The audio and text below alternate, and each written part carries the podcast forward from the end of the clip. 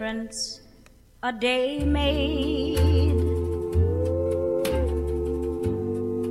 Twenty-four little hours. Kiki 和邱不吉尔在这里和你们说说那些生活里微小却不该被遗忘的事情。这里是微微。小万跟秋阿哥大概是我认识的 男士里面唯二会平常会买花在家里插，就不饿了就对了。对然后 唯二就是不饿。然后他们他们两个其实是会很在意花怎么插，插在什么花瓶里面。然后小万竟然会为了那个花插不好，然后他会失眠跟生气这件事情。其实呃，就跟他的朋友一样嘛。女朋友就不要在公开场合讲了，他可能还是会想要在云嘉南交女朋友。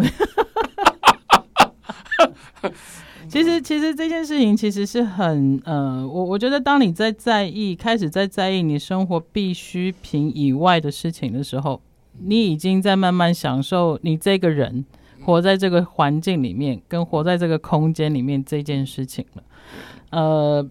我因为最近其实呃，我跟乔阿哥，我们其实一直在忙在嘉义的一个空间，然后他最近开幕了，也终于完成了。那会把话题转来这里，是因为那个空间对我来说，它整个硬体方面那个空间，我觉得它已经自己在说着某种语言了。那呃，这个东西其实当初在成立的时候，当然小雨是呃很厉害的一个设计师。那他把那个老屋改造成这样，那他用的材料也是在台湾很少见的，大部分都是铁雕硬的东西。可是你会发现，当人家进去那个空间的时候，你是会安静下来，然后你会沉静下来，然后你甚至会觉得它是温暖的。这件事情你永远不会跟温暖，也是刚好夏天，没有是很热。大部分人很难会把它跟铁这件事情连接在一起。那我会把它特别提出来，就是其实我们的生活里面有很多的思考，甚至你的感觉，你是被操控的。嗯。对你，你就是那个联想，其实不是你的。你你很少有人是，我我觉得在呃国外，也许大部分人他的很多的情绪跟感觉是跟他自己有连接的。可是我发现我们是没有的。我们是没有的，所以那个空间再进去的时候，每一个人都会非常惊讶。那尤其是呃比较少去接触这一类空间的人，他们的感知是会更强烈的。那我会讲这件事情，其实是我们天天生活在自己的家里，对那个那个房子，你有多少的感觉？对你，甚至你天天睡的那张床，你对它是什么感觉？我相信有很多的人。一天到晚都觉得这张床我睡上去就是腰酸背痛，可是他睡了三十年，他不会想要去换它。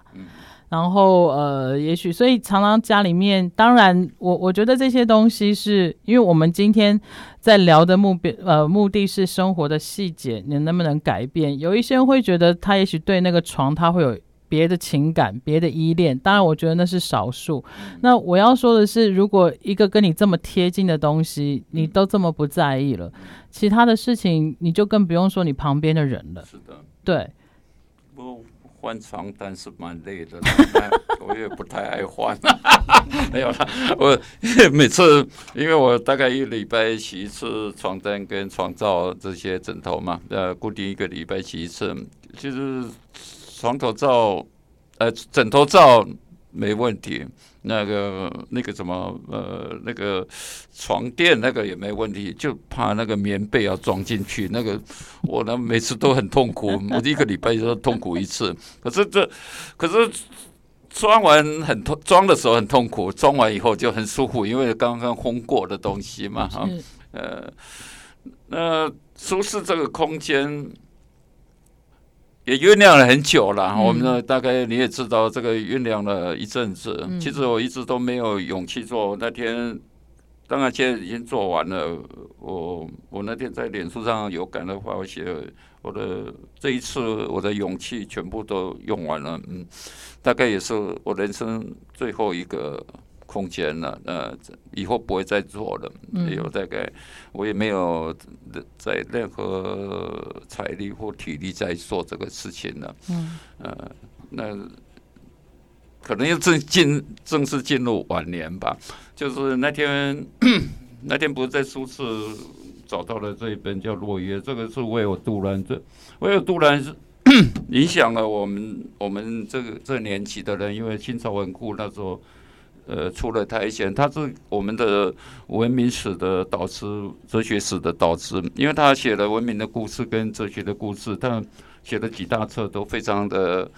呃，他也是一个历史学者，呃，他写了一个非常简易的通俗，可是非常长，嗯，呃，他让我们尤其年轻的时候阅读比较快，呃，吸收也比较多，然后呃，而且很浅，嗯，他这本落叶是他。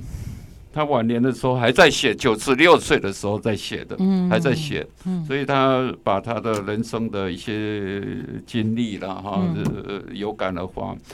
那文明的故事是他跟他太太一起合著的，他太太是一个苏联犹太，那也是他的学生。他们结婚的时候，他太太才十五岁。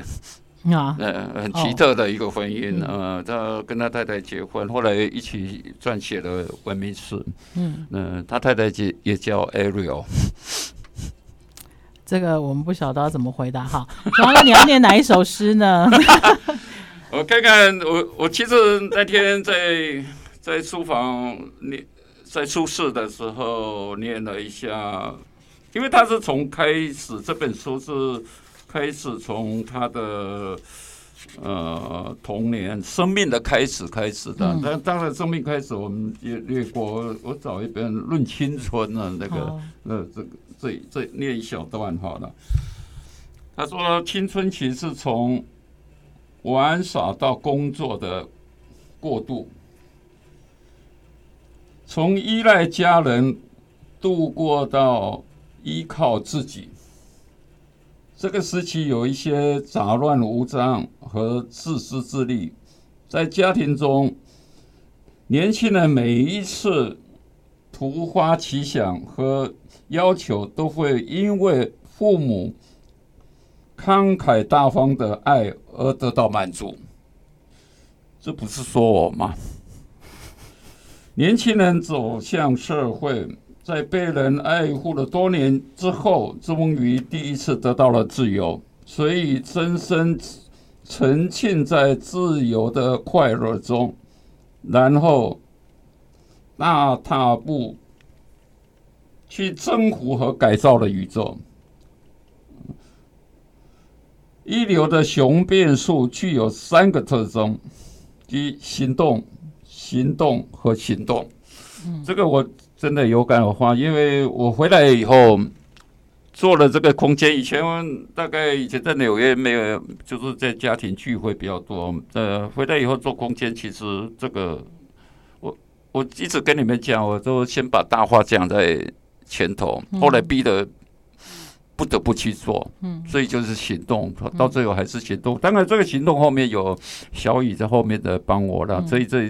跟这这一次数字一样，我就知道我每次要做什么东西，小雨一定在会 back 我这几件事情，所以我我才有呃力量，也敢讲大话。所以因为我有后面的一个很大的支柱，所以做什么事情，我一直有时候跟小文谈说，你你要有一些知心的朋友呃来支撑，因为人做什么。尤其要做比较有理想性的事，是是很孤独的。你有一个好的 partner，有几个好的呃互相理解的朋友，可以帮助你，你会增加你的很多勇气。对，嗯。我觉得在这个之前，有一个更重要的是，你自己要非常确定那个目标是你想做的。慢慢的，你的言行举止跟你说出来的话，你会找到那个 partner。因为因为我会我会这样说，是有很多人是相反的。他其实他他要做的事情他自己没有很确定。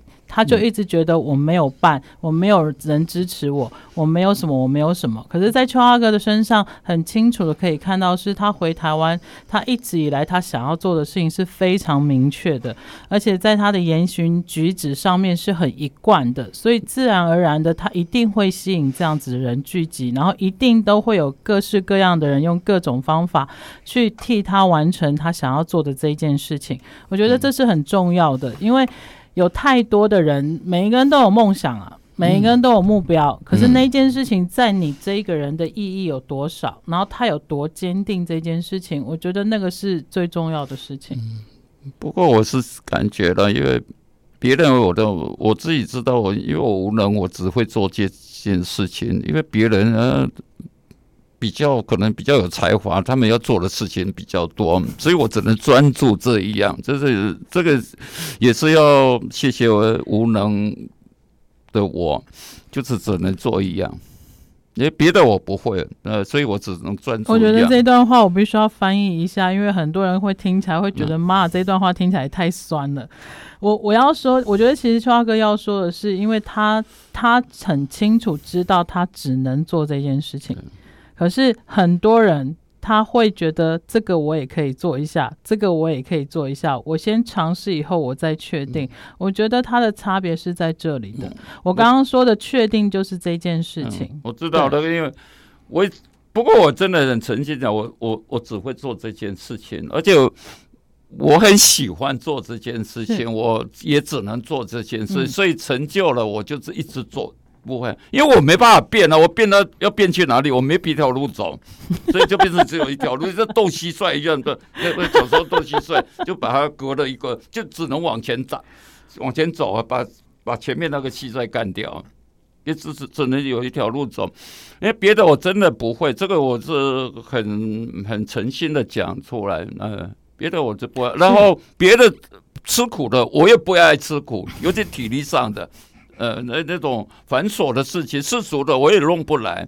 呃，也许我可以呃适应一阵子，可是我不愿意，我连试都不愿意试。嗯，就是有些世俗的社交活动，呃，可以去赚一点钱呢，我我不愿意。我，所以我弄到今天这个样子，又满意又痛苦。嗯，自己有时候又感到我这样做很满意，有时候可是想一想，我我我让我家人受苦，嗯，其实当我的家人不容易了，那当我的家人受苦了，就是有时候有还是会有点愧疚感。嗯，有前前几天好像两个礼拜前，我说你们应该有呃，因为有这个大哥感到骄傲，我妹他们都没有回话，都没有留言。因为她是你妹，呃，他他呃，我妹妹他们大概，当然我们兄弟姐妹很好啦，他也知道我在做这，可是呃呃，妹妹们他们都比较跟我妈妈比一样，比较实际一点，然后不能说限制，比较实际一点嘛。那我一切我一直都跟我爸爸一样不切实际嘛，嗯，对。可是我又又很满足于，而且。嗯，也是因为我的不切实际跟人家不太一样，那我我也呃，某些时候我也感到很骄傲，很很自得意满，所以这个就叫没救了。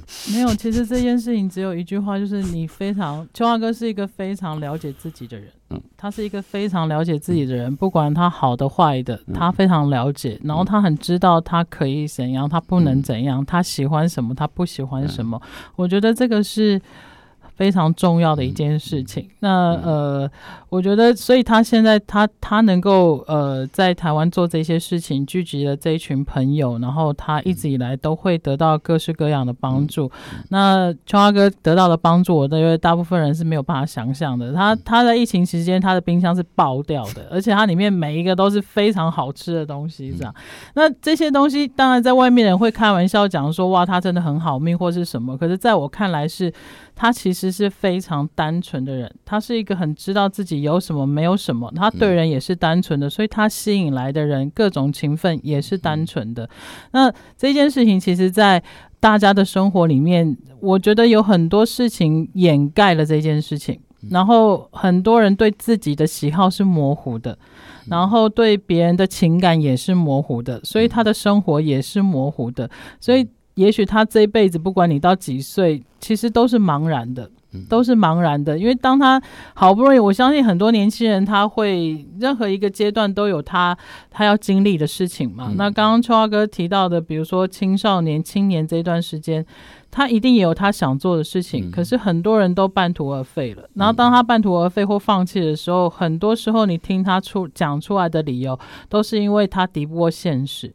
那呃，当然很多人会觉得这一段话听起来会很理想化，我其实不觉得它是理想化，它反而是一个你需要很大的坚毅的意志力去执行的这件事情，它不是跟现实低头，这件事情其实是你愿不愿意坚持跟妥协，我觉得是这样子讲，并不是说。邱大哥这样人就是不切实际，他这样人的生活就是在抵抗这个社会。我觉得不是这样子，只是你你必须要用这个人的角度去看这件事情。所以你在 Kiki 刚才讲的这一段，我就想到凯撒讲了一个名言呢、啊，他说你：“你你这一生充分的过了你的生，过了你的生活，就是过你的你要要的那个生活。嗯”到最后死亡就可以原谅了，真蛮讲出了一句蛮蛮蛮蛮好的一句话，嗯。嗯，就是就当然翻成最最浅显的，现现在大家最最容易懂就就叫做自己了，嗯。嗯。对，然后死亡就可以原谅了，嗯对。呃，大概就其实是讲你做了你的很诚心做了你该做的事情，也享受了，也想要要注意这也享受了你这做的事情，所以到死亡在在死亡那一天你你也无憾的了，嗯，呃，他用原谅这个东西的其实是无憾的嘛。嗯大概我每次想到这句话也蛮美，有时候也自己安慰自己了。那个虽然生活也过得也不是这么顺遂，也家庭也没这么顺遂，呃，也呃，对，自己过了明天要怎么过，我也不知道。其实我也不太担心这个东西了。那。呃，就是那天那子明姐他们呢，我就大概所在就那到了古美好那里送我一包口罩，就说觉得这个口罩比较好戴，有人送我刮痧棒，反正呃就感到很幸福的感觉。走到那里，人家都对我蛮好的。其实我我跟他们也没有说很深的交情嘛，大概不过正因为是嘉义，他们也知道那那我们那成立了一个那个空间。呃，所以那个空间，刚才我呃呃，有时候刚刚开始我也要求很过高了，那个呃，因为沙龙的模式是我人生从回台台湾一直个我的梦想，我也希望在那里大家阅读一下书，然后谈谈，就是就是有呃，把你的世俗的生活、世俗的模式在那里放。放掉一点啊，呃，用一个别的模式来，当然要做到欧洲沙龙的模式是不容易的。那至少它是一个呃世俗的避风港吧。嗯，那那这这样的，然后有产生一点新的语言，哦、呃，然后回到事实社会，让你稍微勇敢一点，让你过坦然一点，大概就这样。嗯对数字的呃。我一直想想象是这样的，当然可能也可以做得到了。因为目前慢慢的，呃，经过一年两年以后，应该会达到某种效果。现在大家都是呃猎奇嘛，哈，其实刚刚开始猎奇的是，因为这个这种所谓的人文的酝酿是要很很很长的一段时间，要有一点时间去弄，呃，然后呃。Kiki，你在三楼了，那小孙你在一二楼了。但我就我想，应该我的我的愿望应该会达成了。没有，其实我觉得秋华哥，你这段时间其实从筹备到现在开幕这段时间，其实秋华哥你在那边你接触的人。我觉得你已经给他们坦然跟勇气了，这是真的。在你的对话里面，跟你的行为举止，当然有的时候你会自己觉得，你会自嘲，觉得你都在乱说，或者是你在说大话。可是我在他们的眼神跟大部分你的行为举止，我觉得很多人进去，他是很容易可以得到你刚刚说的坦然跟勇气这件事情。嗯、那我觉得难是难在于，当他们回到现实社会的时候，嗯、他必须要一直不断的来来回回。嗯、那那件事情能够多强壮这件事情，嗯、那呃，我觉得像董春秋跟那个舒适，还有邱大哥，甚至是小雨，他们在那个空间里面的力量跟位置，嗯、其实他们是够坚定的。嗯、我觉得这个东西就。对我来说，其实他已经成功了，只是他需要时间，他需要时间，而且他中间，我觉得一个空间，他必须要有很大的包容力。你要接受各种行为模式，然后他们自己去坦然，跟他们用他自己的方式去勇敢，这件事情，我觉得就够了。这一次你加入跟小孙女加入这个模式，就是补足补足了我很多不足嘛，所以。以前在一零七是我自己个人做到，就是个人风格，这个包容性会更大一点，接触的面也会更大，所以这个是我一直最近其实是很非常高兴，然后高兴后又有点惶恐，希望。达得到就是患得患失了，会会有一点了。那个呃，当然这高兴的层面比较多了哈，因为你你要求过高，我也知道前阵子有时候要求过高就会呃失失落就会大，或者会产生一些反效果的语言。那个反正会都都会过去嘛，那慢慢的，呃，我也会接受这个东西，然后看你们在那边，我也很高兴，你们可以在那边继续经营，嗯，因为真的谢谢你这一次书制也应该谢谢 Kiki 啊，因为可能没有 Kiki 里面一脚，可能没有这么快做，因为我惶恐了很久，那呃。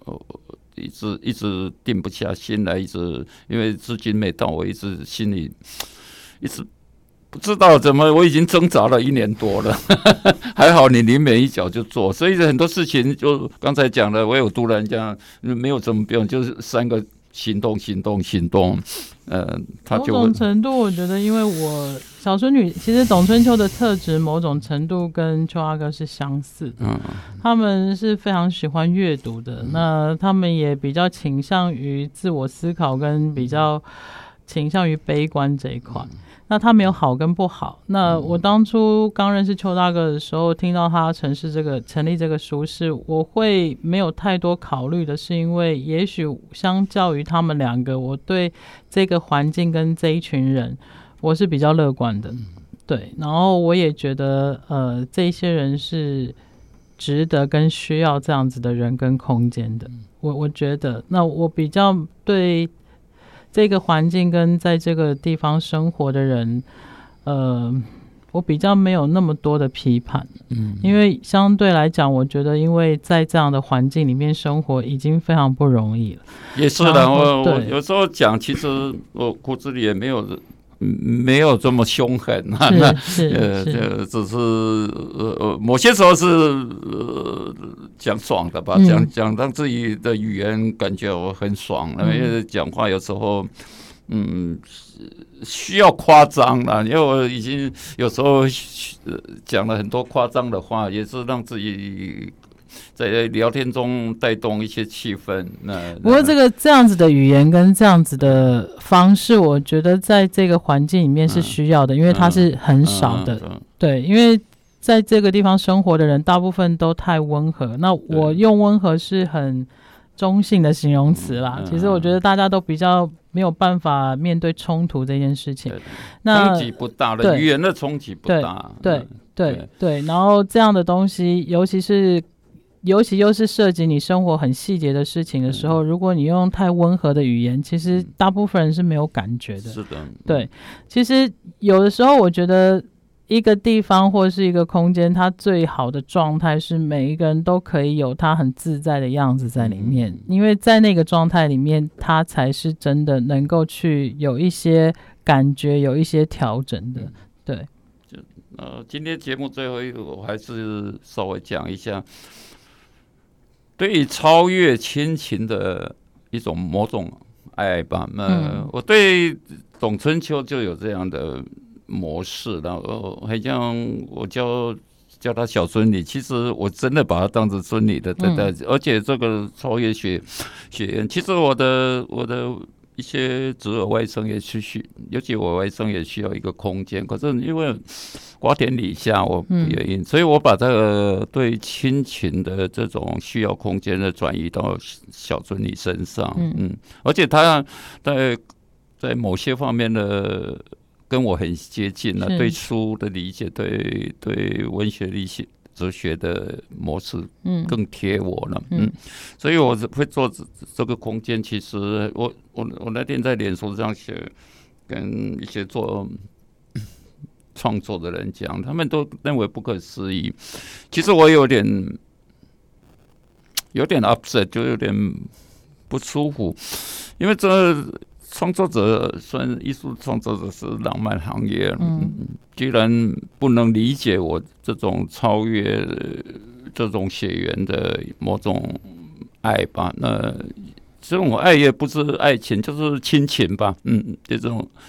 可是我会把它解释成，因为刚刚秋华哥提到创作者这件事情，其实对我来说，我会把它想象成秋华哥就是一个创作者，他。必须要很清楚知道我在创作这一个作品的时候，我需要哪一些材料？嗯，我需要我需要在白天画呢，还是晚上画？我需要它是用雕塑的形式还是什么？对我来说，董春秋在秋阿哥的梦想里面，他就是一个适合的人，就是这样而已。那当然，浪漫这一块，它有很多情感面在里面，因为你们两个有一个相似的部分，那你们的目标也是一样的。那呃。我我是这样看的，因为这个是属于某种精神性，这个让我联想到但丁的《神曲》。呃，但丁看过那个小女孩，就那个是他每呃九岁的时候看到她，所以就为了让女孩写出但丁《神曲》，从地狱那炼狱到天堂，就是提那其实是提供你的爱的精神领域了，嗯，这个思思想了，呃，精神的领域，所以我。我前阵子才联想到《神曲》这个东西，嗯，他就见过一次面了嘛，嗯，那另外或者是《威尼斯之死》，那个老作家对一个那个是同性恋，呃，看一个很美少年的一种依恋，我当然没有这么单立这个东西了，可是我希望我的我对他的感。感情对他的是是这种东西的，嗯，我觉得是啊，我觉得是啊。那当然，刚刚秋华哥讲的那一整段，当然很明显的可以听出，他就是一个。在文学上面，他有他自己很多感触跟想法的人。那如果转换到一般人的生活上面，其实也可以把它跳脱出来到我们刚开始讲的这件事情，就是联想这件事情。你当你在做这件事情的时候，你的目的是什么？对，那那件事情是不是你真的享受的？然后呢，是不是你真的想要的？当如果他都是的时候，你有很多的情怀，跟你会有很多的行为，是你会没有办法想象你自己会有这样的东西的。我觉得人的一辈子有这样的东西，有这样的过程，我觉得是非常值得的。那我不并不觉得这样的过程，这样的享受，必须要是。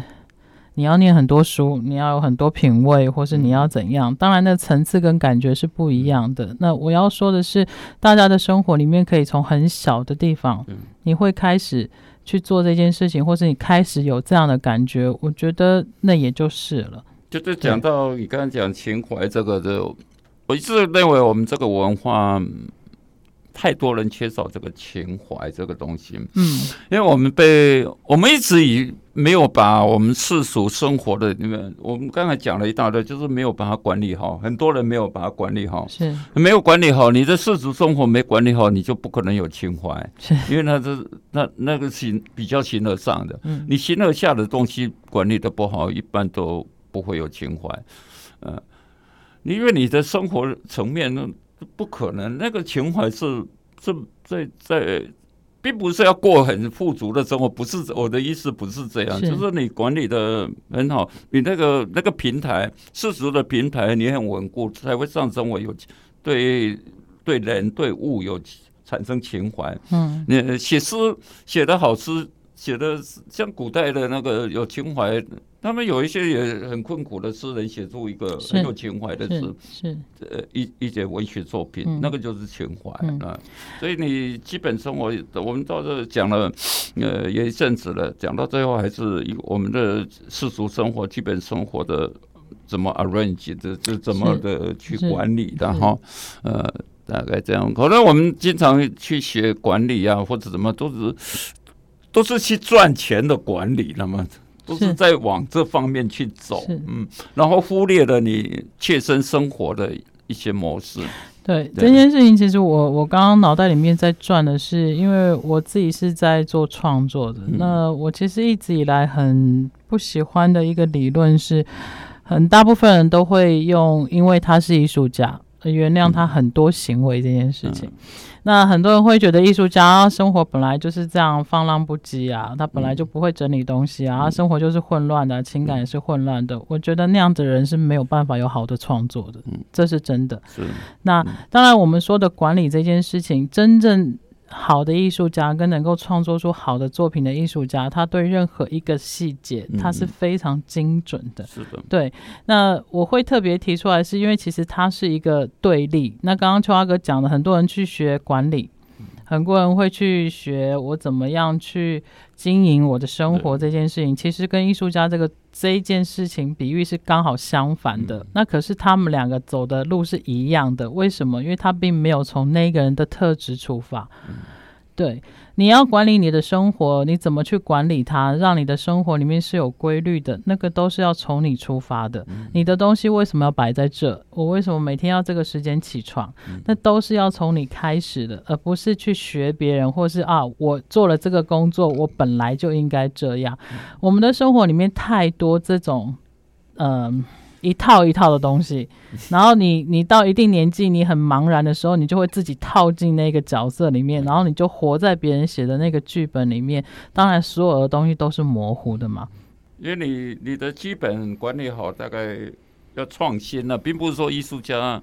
呃，只有艺术家会创新，其实每一个人都是在创新他的生活模式，或者生呃语言也好。这个你你你你大概有有有自信了嘛？你生活观大概 basic 的管理的很好。呃，就会产生一些比较良性的东西吧。对，嗯，像我有些管，有些时候管理的不好的时候就，就就就会口出恶言。没有，你你管理的挺好的，呃，真的，你管理不好就口出恶言。还蛮清楚。呃，到点数上去骂人嘛，骂回来以后又再重新管理，然后写出一些类似的东西，那就管理好了。What? The sun and the flowers, mm, where there used to be.